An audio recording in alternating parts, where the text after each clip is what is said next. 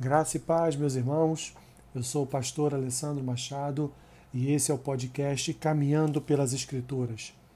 Hoje, dia 29 de janeiro, faremos a leitura de Gênesis capítulo 30, Esther capítulo 6, Marcos capítulo 1 e Romanos capítulo 1. Gênesis capítulo 30 diz assim: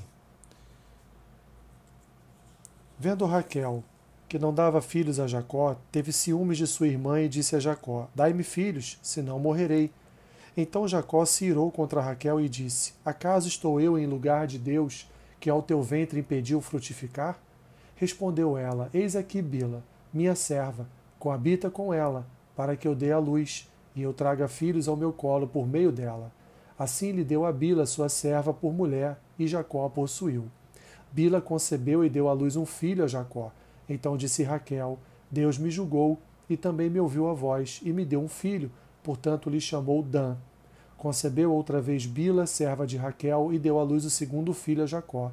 Disse Raquel: Com grandes lutas tenho competi competido com minha irmã e logrei prevalecer. Chamou-lhe, pois, Naphtali. Vendo Lia que ela mesma cessara de conceber, tomou também a Zilpa, sua serva, e deu a Jacó por mulher. Zilpa, serva de Lia, deu a Jacó um filho. Disse Lia, afortunada, e lhe chamou Gade.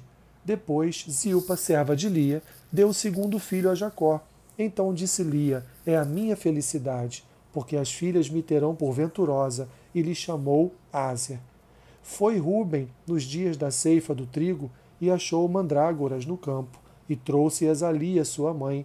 Então disse Raquel a Lia: Dá-me das mandrágoras de teu filho. Respondeu ela: Achas pouco o me teres levado o marido? Tomarás também as mandrágoras de meu filho? Disse Raquel: Ele te possuirá esta noite, a troco das mandrágoras de teu filho.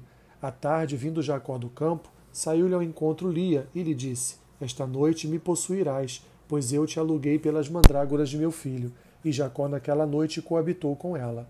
Ouviu Deus a Lia, e ela concebeu e deu à luz o quinto filho. Então disse Lia: Deus me recompensou, porque dei a minha serva ao meu marido, e chamou-lhe Issacar.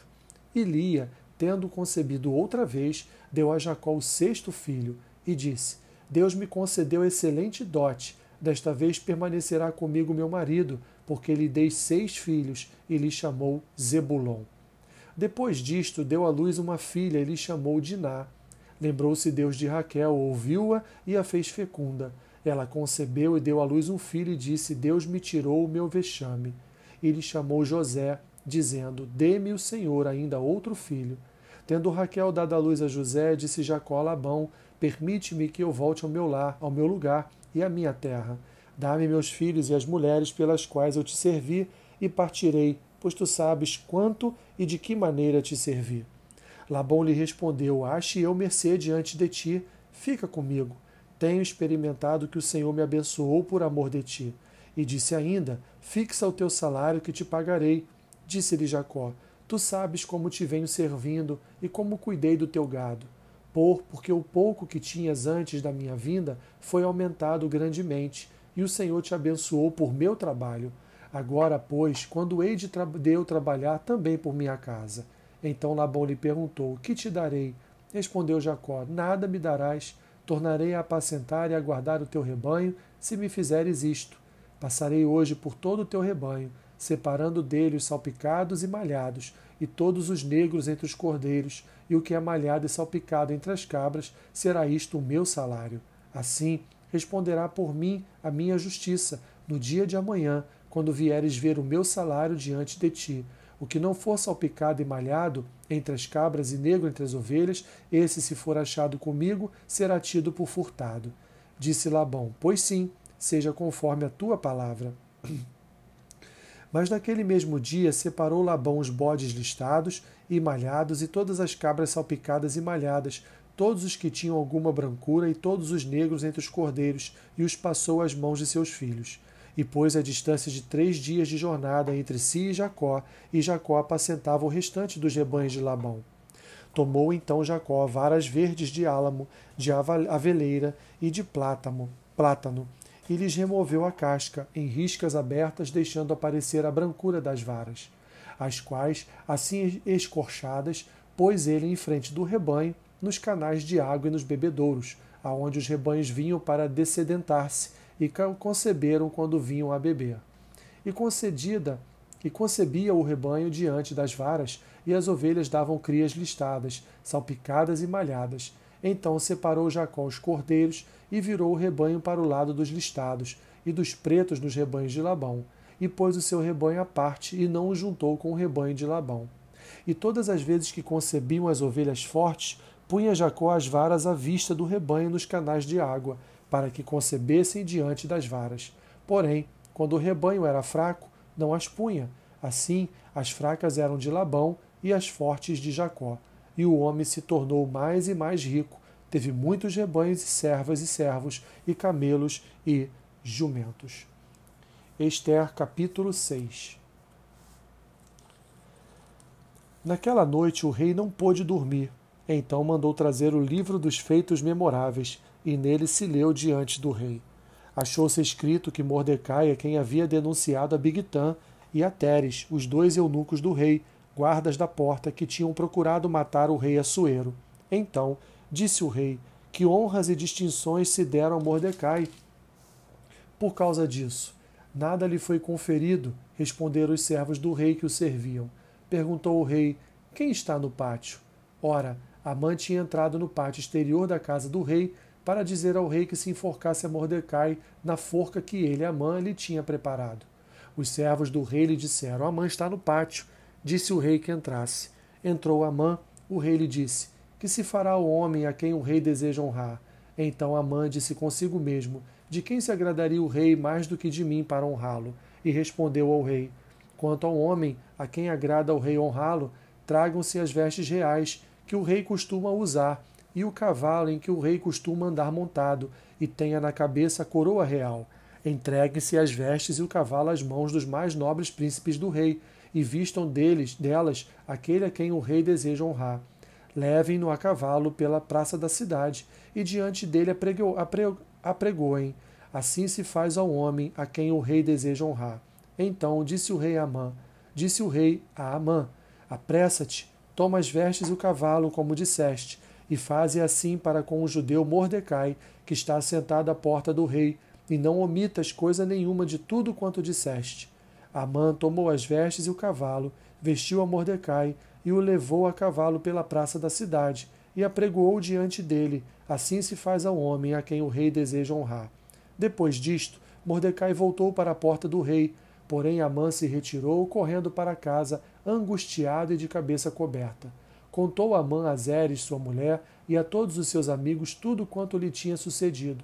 Então os seus sábios e Zeres, sua mulher, lhe disseram: Se Mordecai, perante o qual já começaste a cair, é da descendência dos judeus, não prevalecerás contra ele, antes certamente cairás diante dele. Falavam estes ainda com ele, quando chegaram os eunucos do rei e apressadamente levaram Amã ao banquete que Esther preparara. Marcos capítulo 1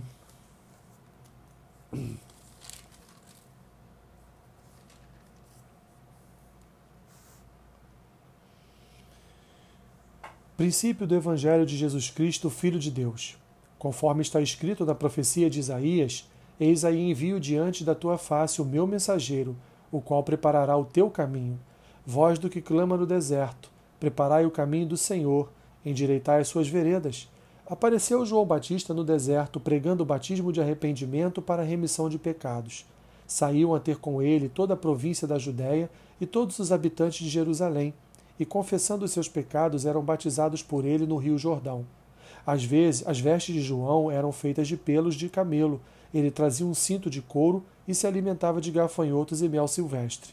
E pregava, dizendo: Após mim vem aquele que é mais poderoso do que eu, do qual não sou digno de, curvando-me, desatar-lhe as correias das sandálias. Eu vos tenho batizado com água, ele, porém, vos batizará com o Espírito Santo. Naqueles dias veio Jesus de Nazaré da Galiléia e por João foi batizado no rio Jordão. Logo ao sair da água, viu os céus rasgarem-se e o Espírito descendo como pomba sobre ele. Então foi ouvida uma voz dos céus: Tu és o meu filho amado, em ti me comprazo. E logo o Espírito o impeliu para o deserto, onde permaneceu quarenta dias, sendo tentado por Satanás. Estava com as feras, mas os anjos o serviam. Depois de João ter sido preso, foi Jesus para Galiléia pregando o Evangelho de Deus, dizendo: O tempo está cumprido e o reino de Deus está próximo. Arrependei-vos e crede no Evangelho. Caminhando junto ao mar da Galiléia, viu os irmãos Simão e André, que lançavam a rede ao mar, porque eram pescadores. Disse-lhes Jesus: Vinde após mim, e eu vos farei pescadores de homens. Então eles deixaram imediatamente as redes e o seguiram. Pouco mais adiante, viu Tiago, filho de Zebedeu, e João, seu irmão, que estavam no barco consertando as redes, e logo os chamou, deixando eles no barco a seu pai Zebedeu, com os empregados, seguiram após Jesus. Depois entraram em Cafarnaum, e logo no sábado foi ele ensinar na sinagoga. Maravilharam-se da sua doutrina, porque os ensinavam como quem tem autoridade e não como os escribas. Não tardou que aparecesse na sinagoga um homem possesso de espírito imundo, o qual bradou: Que temos nós contigo, Jesus Nazareno? Vieste para perder-nos? Bem sei quem és, o Santo de Deus.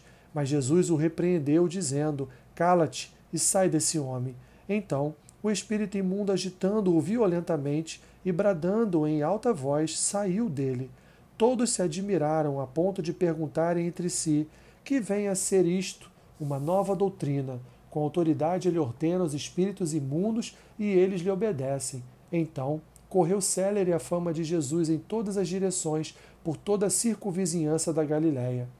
Saindo e saindo eles da sinagoga, foram com Tiago e João diretamente para a casa de Simão e André. A sogra de Simão achava-se acamada, com febre, e logo lhe falaram a respeito dela. Então, aproximando-se, tomou-a pela mão e a febre a deixou, passando ela a servi-los. À tarde, ao cair do sol, trouxeram a Jesus todos os enfermos e endemoniados. Toda a cidade estava reunida à porta, e ele curou muitos doentes de toda sorte de enfermidades. Também expeliu muitos demônios, não lhes permitindo que falassem, porque sabiam quem ele era. Tendo-se levantado alta madrugada, saiu, foi para um lugar deserto e ali orava. Procuravam-no diligentemente Simão e os que com ele estavam.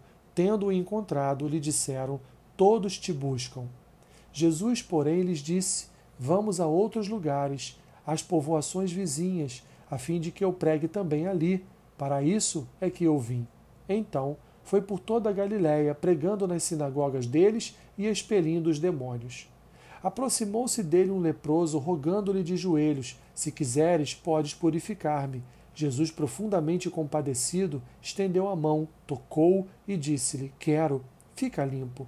No mesmo instante lhe desapareceu a lepra e ficou limpo. Fazendo-lhe então veemente advertência, logo despediu e lhe disse: Olha, não digas nada a ninguém, mas vai, Mostra-te ao sacerdote e oferece pela tua purificação o que Moisés determinou para servir de testemunho ao povo. Mas, tendo ele saído, entrou a propalar muitas coisas e a divulgar a notícia a ponto de não mais poder Jesus entrar publicamente em qualquer cidade, mas permanecia fora, em lugares ermos, e de toda parte vinham ter com ele. Romanos capítulo 1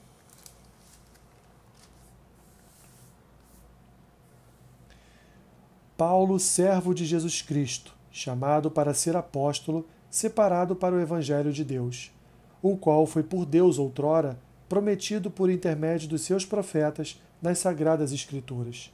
Com respeito a seu filho, o qual, segundo a carne, veio da descendência de Davi e foi designado Filho de Deus com poder, segundo o Espírito de Santidade pela ressurreição dos mortos, a saber, Jesus Cristo, nosso Senhor por intermédio de quem viemos a receber graça e apostolado por amor do seu nome, para a obediência por fé entre todos os gentios, de cujo número sois também vós, chamados para serdes de Jesus Cristo, a todos os amados de Deus que estáis em Roma, chamados para serdes santos, graça a vós outros e paz da parte de Deus nosso Pai e do Senhor Jesus Cristo.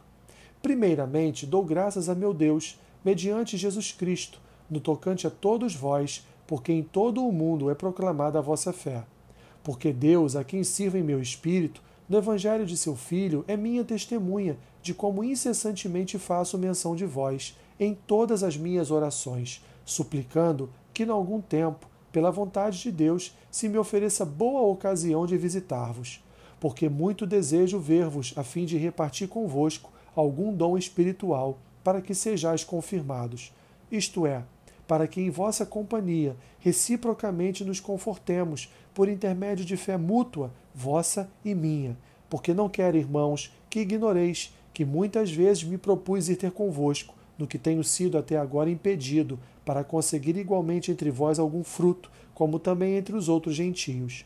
Pois sou devedor, tanto a gregos como a bárbaros, tanto a sábios como a ignorantes. Por isso, quanto, quanto está em mim, estou pronto a anunciar o Evangelho também a vós outros em Roma.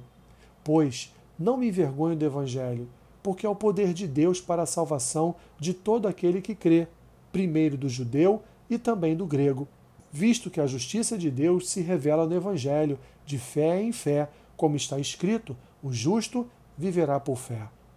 A ira de Deus se revela do céu contra toda impiedade e perversão dos homens que detêm a verdade pela injustiça Porquanto o que de Deus se pode conhecer é manifesto entre eles, porque Deus lhes manifestou.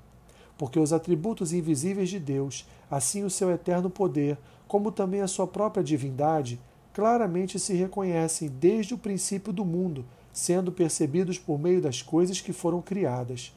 Tais homens são, por isso, indesculpáveis, porquanto, tendo conhecimento de Deus, não glorificaram como Deus, nem lhe deram graças, antes se tornaram nulos em seus próprios raciocínios, obscurecendo-se-lhes o coração insensato. Inculcando-se por sábios, tornaram-se loucos e mudaram a glória do Deus incorruptível em semelhança da imagem de homem corruptível, bem como de aves, quadrúpedes e répteis. Por isso, Deus entregou tais homens à imundícia pelas concupiscências de seu próprio coração para desonrar o seu corpo entre si. Pois eles mudaram a verdade de Deus em mentira, adorando e servindo a criatura em lugar do Criador, o qual é bendito eternamente. Amém. Por causa disso, os entregou Deus a paixões infames, porque até as mulheres mudaram o modo natural de suas relações íntimas por outro, contrário à natureza. Semelhantemente, os homens também, deixando o contato natural da mulher, se inflamaram mutuamente em sua sensualidade, cometendo torpeza homens com homens e recebendo em si mesmos a merecida punição do seu erro. E por haverem desprezado o conhecimento de Deus, o próprio Deus os entregou a uma disposição mental reprovável para praticarem coisas inconvenientes. Cheios de toda injustiça, malícia, avareza e maldade, possuídos de inveja, homicídio, contenda, dolo e malignidade, sendo difamadores, caluniadores, aborrecidos de Deus, insolentes, soberbos, presunçosos, inventores de males, desobedientes aos pais, insensatos, pérfidos, sem afeição natural e sem misericórdia. Ora, conhecendo eles a sentença de Deus, de que são passíveis de morte os que tais coisas praticam, não somente as fazem, mas também aprovam os que assim procedem. Que Deus te abençoe rica e abundantemente. Amém.